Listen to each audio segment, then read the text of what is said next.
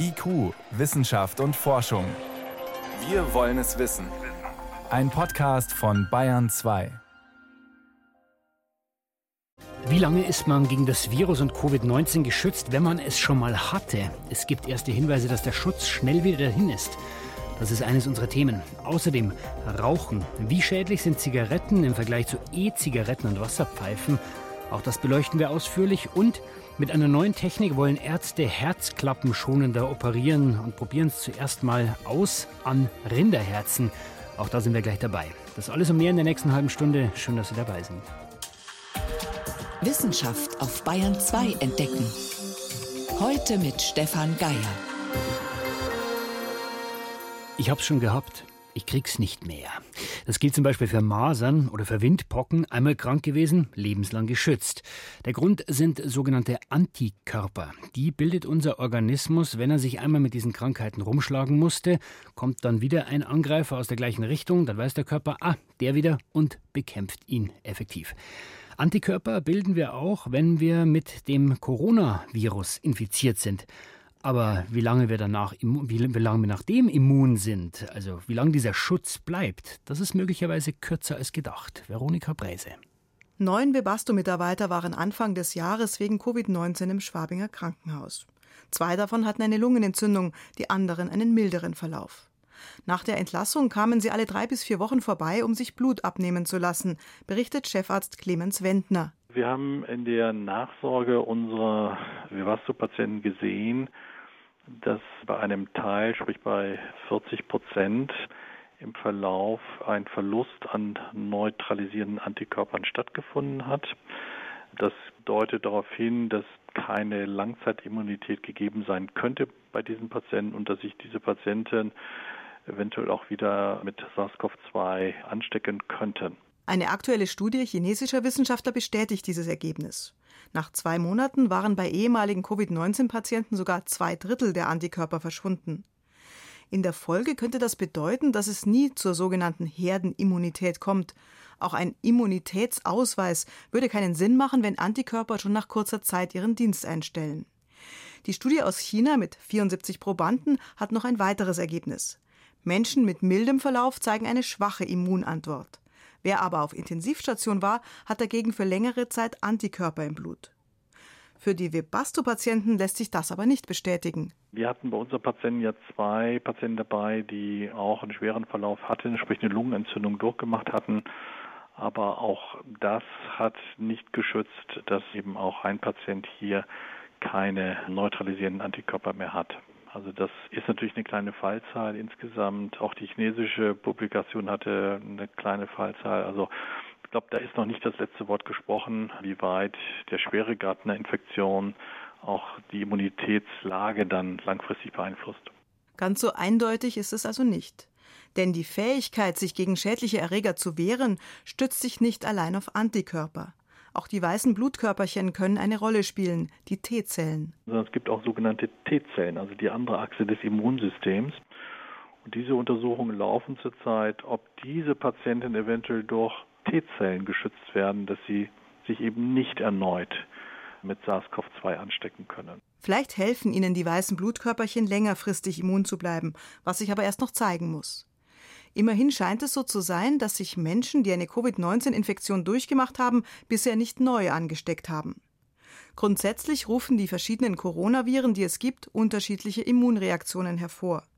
Die MERS-Coronaviren, die 2012 auf der arabischen Halbinsel eine Epidemie ausgelöst hatten, führten zu einer zeitlich begrenzten Immunabwehr. Dort gab es einen Schutz über einen Zeitraum von circa ein bis zwei Jahren, aber dann haben sich Patienten durchaus wieder angesteckt. Nicht? Also das Phänomen der sinkenden Immunität ist bei Coronaviren durchaus bekannt. Auch ein Schnupfen wird von Coronaviren ausgelöst.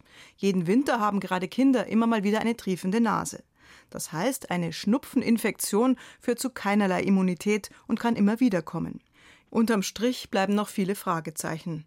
Das neue Coronavirus ist zu kurz im Umlauf, als dass sich zur längerfristigen Immunität nach einer Covid-19-Infektion jetzt schon genaues sagen ließe. Es ist noch unklar, wie groß der Einfluss der T-Zellen ist. Und Forschende wissen noch nicht, wie viele Antikörper eigentlich notwendig sind, um einen guten Schutz gegen Covid-19 zu garantieren. Wie lange ist man nach einer Infektion mit dem neuen Coronavirus geschützt? Veronika Bräse berichtete. Es ist 18.10 Uhr, Sie hören Bayern 2.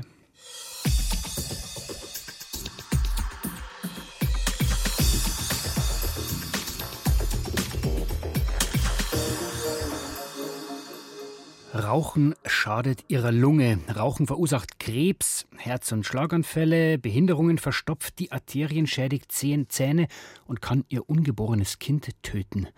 Vieles mehr. Das steht alles auf den Zigaretten- und Tabakpackungen an der Kasse im Automaten. Viele hält es trotzdem nicht vom Rauchen ab. Manche sagen aber, gut, dann rauche ich eben E-Zigarette oder ich steige um auf Wasserpfeife. Ist doch harmloser.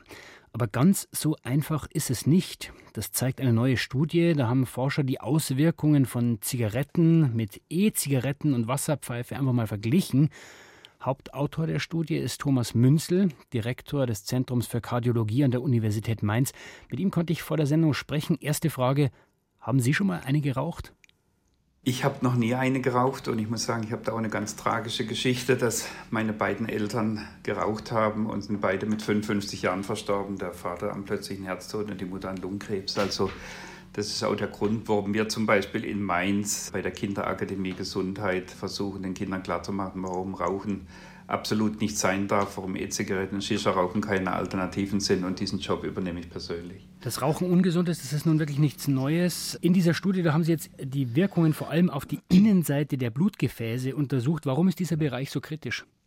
Also im Prinzip ist so, dass diese Innenschicht der Gefäße, die sogenannten Endothelzellen, die das Gefäß wie so eine Tapete auskleiden, dieses Radikal Stickstoffmonoxid gebildet wird. Das ist zum Beispiel dieses NO, was auch Patienten mit koronarer Herzerkrankung nehmen, wenn sie Angina pectoris haben. Dieses Nitroglycerin-Spray, das erweitert die Gefäße, macht sie weich und verhindert auch, dass die Gefäße verkalken. Wir wissen jetzt, dass alle drei Raucherformen in der Lage sind, die Bildung freier Radikale zu stimulieren und diese freien Radikale attackieren dieses gute NO, bauen es ab und dadurch kriege ich ein engeres Gefäß, ich kriege mehr Angina pectoris, ich kriege Blutdrucksteigerung und ich kriege auch mehr Verkalkung der Gefäße. Also das ist so die Initialzündung, auf die wir uns spezialisiert haben, mit ultraschallgesteuerten Methoden die Schäden festzustellen. Also alle drei sind schlecht, verursachen im Wesentlichen diese Probleme. Gibt es trotzdem Abstufungen zwischen Zigarette, E-Zigarette und Wasserpfeife? Also ich denke, das Entscheidende ist, dass Tabakzigaretten mit Abstand am schädlichsten sind. Sie produzieren ja auch über 5000 toxische Produkte während dem Verbrennen vom Tabak. Und das Shisha-Rauchen, muss ich sagen, ist meiner Meinung nach mindestens genauso gefährlich wie das Zigarettenrauchen. Es gibt ja Untersuchungen auch vom Deutschen Krebsforschungszentrum, die sagen, einmal Shisha-Rauchen für eine Stunde entspricht dem Rauchen von 100 Zigaretten. Ja. Und das Problem bei den E-Zigaretten ist, dass sie noch relativ jung auf dem Markt sind und das Problem ist nur, die E-Zigarette hat Nikotin. Das heißt, ich gehe von einem suchterzeugenden Präparat zum anderen, allerdings mit deutlich weniger gesundheitlichen Nebenwirkungen. Jetzt sagt ein kleiner Teil Ihrer Analyse auch ganz aktuell, wer raucht, den trifft eine Infektion mit Covid-19 heftiger als Nichtraucher. Warum? Also im Prinzip geht man eigentlich davon aus, dass wenn ich viel rauche, dann schädige ich ja meine Lunge, dann schädige ich meine Gefäße. Und wenn jetzt noch dieser Virus dazukommt, der ja in die Endothelzelle auch hineingeht und in die Lunge hineingeht und dort schwere Entzündung macht, dass diese Vorschädigung einfach dazu führt, dass wenn der Covid-Virus zusätzlich noch dazu kommt, die Ausprägung von Lungen- und Gefäßerkrankungen, Herzinfarkt und Schlaganfall deutlich stärker ausgeprägt sind. Es gibt kleine Unterschiede in diesen drei Arten in der schädlichen Wirkung, aber im Endeffekt kann man einfach sagen, wer gesund sein will, sollte aufhören zu rauchen. Perfekt. Warum ist dann Tabak- und E-Zigarettenwerbung bei uns in Deutschland als einzigem europäischen Land immer noch erlaubt? Also das ist für mich die allergrößte Enttäuschung. Ich kämpfe schon lange auch über unsere Stiftung Mainzer Herz dafür, dass es äh, zum Verbot der Tabakwerbung kommt. Wir sind das einzige Land noch in Europa, die Tabakwerbung machen dürfen. Das ist so eine große Schande. Ja.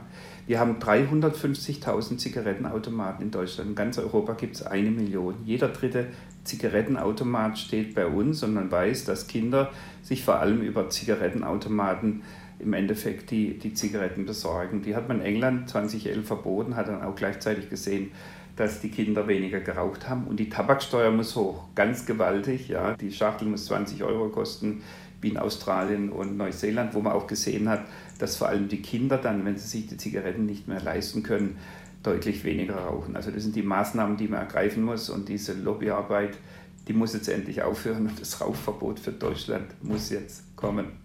Also, es ist egal, was man raucht, Zigaretten, E-Zigaretten, Wasserpfeife, alles ist gefährlich für die eigene Gesundheit, übrigens auch für die um einen herum, auch wenn es kleine Unterschiede gibt, krank machen alle Formen von Tabakkonsum. Das waren Informationen von Thomas Münzel, Direktor des Zentrums für Kardiologie an der Universität Mainz und er hat über die neue Studie erzählt. Herr Münzel, ich danke Ihnen. Ich danke Ihnen auch. IQ, Wissenschaft und Forschung gibt es auch im Internet. Als Podcast unter bayern2.de. Der Virologe, die Virologin forscht im Labor zum Beispiel oder irgendwo auf der Welt, wo gerade ein gefährliches Virus wütet. Und normalerweise hört man nicht viel von ihnen. Zurzeit aber ist das anders. VirologInnen sind dauerpräsent. Radio, Fernsehen, online. Und sie sind die wichtigsten Berater der Politik. Aber die PolitikerInnen, die wollen Antworten. Wie gefährlich ist das Virus? Können wir die Schulen wieder aufmachen? Wie viel Abstand ist notwendig? Und, und, und. Und so schnell wie gewünscht kann der Forscher die Antworten oft nicht liefern. Erstmal wird er diskutiert unter WissenschaftlerInnen. Das ist normal. Das führt aber trotzdem zu Unmut beim Politiker. Was also kann man verbessern, wenn Wissenschaft auf Politik trifft? Der Kreislauf der Corona-Diskussion ist mittlerweile eingespielt. Wissenschaftler geben neue Studienergebnisse bekannt, Politiker reagieren darauf. Die Wissenschaft findet noch Neueres heraus, vielleicht auch anderes. Die Politik wird hibbelig, lockert hier, verschärft Beschränkungen da, verlangt schließlich von der Wissenschaft endlich mal klare Aussagen. Die kontert, Forschung ist ein Prozess. Das betont auch der Leiter der Virologie des Uniklinikums Bonn, Professor Hendrik Streeck. Erstmal würde ich dem recht geben, dass wir natürlich unsere Meinung auch anpassen, weil ich glaube, dass Wissenschaft immer nur Wissen auf Zeit schafft weil wir jedes Mal natürlich neues Wissen generieren und wir in einem ständigen Lernprozess uns befinden. Gerade dieses prozesshafte, dynamische, aber irritiere viele Politiker, erklärt Julian Niederrümelin, Professor für Philosophie an der Münchner Ludwig-Maximilians-Universität. Schon zu Beginn der Pandemie wollten etliche Regierungsverantwortliche zu gern eindeutige Standpunkte der Expertinnen und Experten aus der Wissenschaft übernehmen quasi diese für sich entscheiden lassen. Doch das entspricht nicht der Rollenverteilung. Die Politik muss für das Ganze Verantwortung wahrnehmen. Die Wissenschaft nicht. Die Wissenschaft kommt aus einer Disziplin, meistens aus einer Subdisziplin mit hoher Spezialisierung. Die Gesamtstrategie kann dort niemand verantworten. Die Wissenschaft kann nur beratend sozusagen Mosaiksteine beitragen, die dann zusammengeführt werden müssen zu einer in sich kohärenten Gesamtstrategie. Einer Gesamtstrategie, die gerade in einer solchen Krise auf mehreren Säulen fußen muss, verlangt Risikoethiker Rümelin. Spitzenpolitiker fokussierten aber zunächst nur auf die Virologie, statt Bildungswissenschaften, Ökonomie, Soziologie, Naturwissenschaften um ihre unterschiedlichen Bewertungen zu bitten. Bestes Beispiel dafür hält der Bonner Virologe Streeck die Debatte um die Schulöffnungen. Die Erkenntnis in der Virologie oder auch in der Infektionsepidemiologie dort war einfach sehr dünn und ist auch immer noch relativ dünn. Wir wissen nicht, wie die Übertragbarkeit von Kindern auf Kinder ist. Und es gibt mehr Daten, die eigentlich zeigen, sie sind weniger infektiös, tragen also nicht zur Pandemie bei. Da war für mich der Schlussstrich. Da war virologisch alles gesagt. Trotzdem beharrten Politiker darauf, die Virologen sollten es besser und genauer wissen. Erst langsam wurden weitere Disziplinen einbezogen, etwa im Gutachten der Leopoldina, das heftig kritisiert wurde und auch nicht alle Fragen beantwortete, die die Politik hatte. Forscher veröffentlichen nicht nur neutral ihre Daten, sondern setzen sich dafür ein, dass ihre Ergebnisse im politischen Prozess etwas bewirken. Das sei zwar gut, nur im Fall von Corona etwas komplizierter, warnt der Bonner Virologe Streeck. Das ist auch ein sehr romantisches Bild im Moment, wie die öffentliche Debatte stattfindet. Ganz unromantisch nämlich zerlegten Politiker, genauso wie übrigens nicht wenige Medien, ihre Experten im Laufe der Corona-Krise immer wieder. Gab es Zweifel oder auch nur Fragen zu bestimmten Studieninhalten und damit womöglich an politischen Entscheidungen, die auf diesen Daten basierten, wurden die Wissenschaftler direkt verantwortlich gemacht. Der Bonner Virologe etwa für Rechenfehler in einer ersten Veröffentlichung zur Heinsberg-Studie da war für mich so ein Scheideweg da drin, um, also ich habe wirklich überlegt, mich zurückzuziehen und nichts mehr zu sagen. Und ich habe das Gegenteil gewählt. Habe gesagt, nein, ich werde verkürzt vielleicht manchmal dargestellt. Und ich muss mich weniger differenziert ausdrücken, damit es auch klarer ist, welche Message ich senden will. Dass Wissenschaftler ihre Botschaft in den politischen Diskurs geben, findet auch Philosoph Nieder Rümelin essentiell. Den Gegenwind müssten sie aushalten. Politiker können sie beraten, entscheiden aber müssen die Regierungsverantwortlichen selbst und dann auch die Konsequenzen tragen. Eine Konsequenz, die Wissenschaftler wie Streeck aus der Corona-Krise gezogen haben, sie veröffentlichen Studienergebnisse nicht mehr vorab, sondern erst, wenn sie doppelt und dreifach geprüft sind, auch wenn das länger dauert. Aber dann wissen wir es eben mit größerer Sicherheit. Susi Weichselbaumer war das über das Zusammentreffen von Wissenschaft und Politik bei Corona. Das Gespräch mit Hendrik Streeck und Julian Niederrümeling gibt es auch in der Langfassung in unserem Podcast IQ-Wissenschaft und Forschung, überall wo es Podcasts gibt.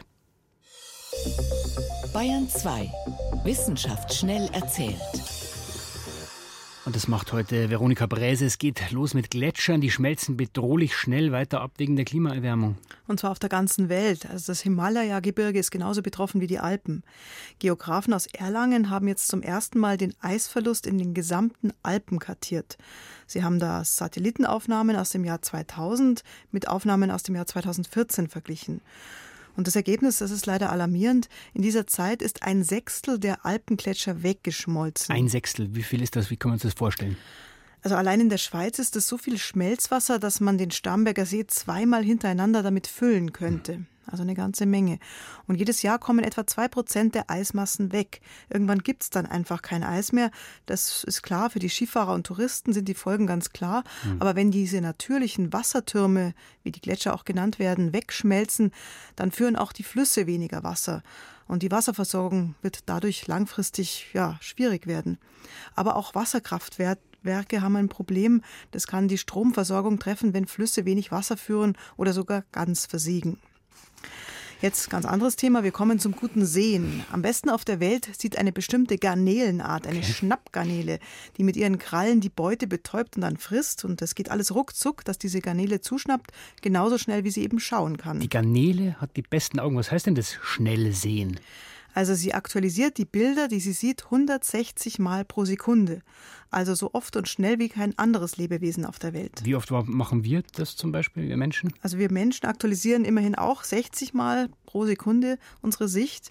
Die Garnele muss das vielleicht öfter machen, weil sie im trüben Wasser lebt und ihre Beute trotzdem erkennen mhm. muss. Ihre Augen schauen aus wie zwei so große Kugeln, die sich in alle Richtungen drehen lassen. Und zwar jedes Auge einzeln, unabhängig voneinander. Also da, Sieht sicher lustig aus. Ja, die hat den kompletten Rundumblick.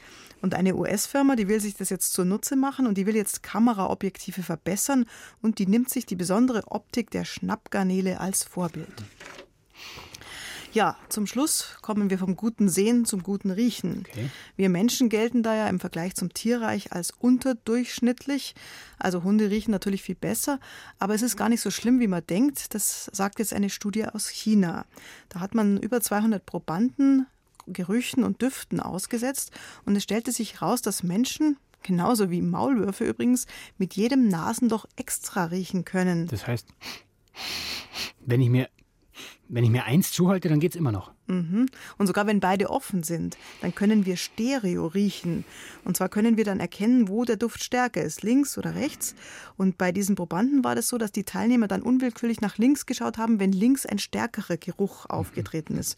Also genauso wie der Maulwurf, der muss unter der Erde auch am Geruch erkennen und entscheiden, welchen Tunnel er auswählt. Ist es links oder rechts vielversprechender?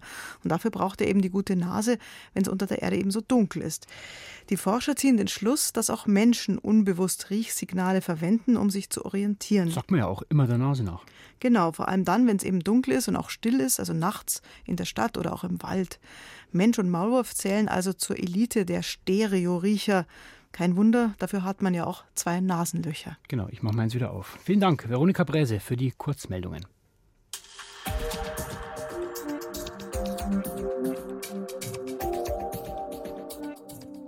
Herzklappen in unserer Brust sind lebenswichtig. Die sorgen dafür, dass das Blut nur in eine Richtung fließen kann und so das mit Sauerstoff beladene Blut vom Herzen durch den ganzen Körper pumpen kann.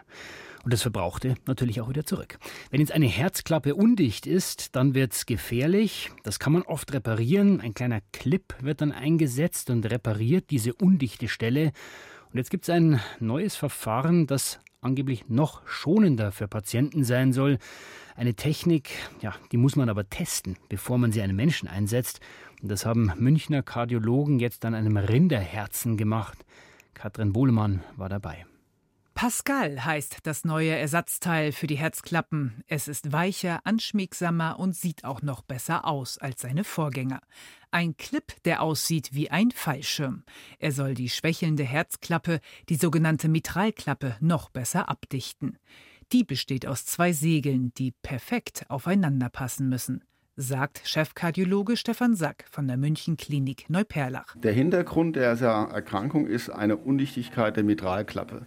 Und die Undichtigkeit ist nicht zustande gekommen, dass die Mitralklappe per se kaputt ist, sondern die beiden Segel können sich nicht mehr adäquat berühren, um den Rückfluss abzudichten. Und wir machen jetzt praktisch das Tor wieder zu, indem wir die beiden Segel einfangen und mit diesem Clip verschließen, sodass die Undichtigkeit geringer wird. So, die Pumpe an bitte. Jetzt kommt auch der Arzt gleich. Am Rinderherzen simulieren die Münchner Kardiologen das Einsetzen des Clips. Das Herz liegt in einem Wasserbecken und ist an einer Pumpe angeschlossen. Die Mitralklappe schlägt dadurch regelmäßig. Mit einem langen, biegsamen Katheter führt Stefan Sack das neue Ersatzteil an die offene Stelle zwischen den zwei Segeln der Mitralklappe. Sein Kollege Henning Strom kontrolliert per dreidimensionaler Ultraschallsonde, ob der Katheter richtig liegt. Beim Menschen wird die Sonde über die Speiseröhre eingeführt. Hier beim Training liegt sie am Rinderherz im Wasser. Millimeter für Millimeter tastet sich Herzspezialist Stefan Sack mit dem Clip am Katheter weiter. Der Katheter hat ja eine bestimmte Biegungseigenschaft. Wir müssen den Katheter nach vorne bringen, ohne dabei eben die Vorhofwand zu verletzen und dann den Katheter an der richtigen Stelle abknicken, dass er dann genau senkrecht zur Mitralklappe kommt. Wenn die Wand verletzt wäre, käme es tatsächlich zu einer Einblutung in den Herzbeutel. Das ist eine der Komplikationen, die auftreten kann, die wir aber natürlich vermeiden und die wir auch gut vermeiden können, weil wir ja jede Menge Zeit haben, diesen Eingriff in Ruhe durchzuführen. Neben einer möglichen Verletzung der dünnen Vorhofwand könnte eine weitere Komplikation sein, dass der Clip den Sehnenfaden am Herzen abreißt. Das wäre irreparabel. Die Folge, der Schaden an der Mitralklappe wäre noch größer. So, jetzt sehen wir die beiden oberen Klappen, die jetzt langsam runtergehen. Sie sehen, wie die beiden Segel auf der Ablage sozusagen unten ruhen und jetzt die beiden Klappen, die beiden Segelseiten einfangen. Neu an Pascal sind auch die Haken an den Klappen. Sie halten die Segel noch besser fest. Das weiterentwickelte Verfahren bedeutet für den Patienten, aber auch für den operierenden Arzt mehr Sicherheit, sagt der Münchner Chefarzt. Die Vorteile sind, dass Sie wirklich eine präzise Steuerung machen können, dass Sie exakt den Punkt treffen, den Sie treffen wollen, dass Sie immer die Möglichkeit haben, vor und zurück zu gehen. Das heißt, Sie können alles wieder öffnen, gehen an den Ausgangspunkt zurück und starten nochmal neu. Der Clip sitzt. Wie ein Fallschirm hat er sich über die beiden Segel gelegt. Die offene Herzklappe ist abgedichtet. Kollege Henning Strom kontrolliert, ob das Blut ausreichend fließt. Wir haben jetzt mit dem Doppler Flussgeschwindigkeiten über der Klappe gemessen. Das wird auch als Geräusch dargestellt. Und damit kann ich jetzt sehen, ob durch diesen Eingriff die Klappe zu eng geworden ist. Wenn das der Fall wäre, dann würde die Flussgeschwindigkeit sich erhöhen. Oder ob alles in Ordnung ist, dann habe ich eine normale Flussgeschwindigkeit, was ich hier an diesem Spektrum sehr gut beurteilen kann. Gut eine Stunde dauert der Eingriff unter Vollnarkose. Danach geht es dem Patienten in der Regel unmittelbar deutlich besser, so Sack. Die Luftnot nimmt ab, die Belastung ist nach nur wenigen Tagen wieder besser. Der Patient kann die Klinik nach drei bis vier Tagen verlassen, muss aber in regelmäßigen Abständen zur Kontrolle wiederkommen. Ein neues Verfahren für Herzklappenoperationen wird getestet am Rinderherz. Mit diesem Bericht von Katrin Bohlmann war es das von IQ für heute. Am Mikrofon war Stefan Geier.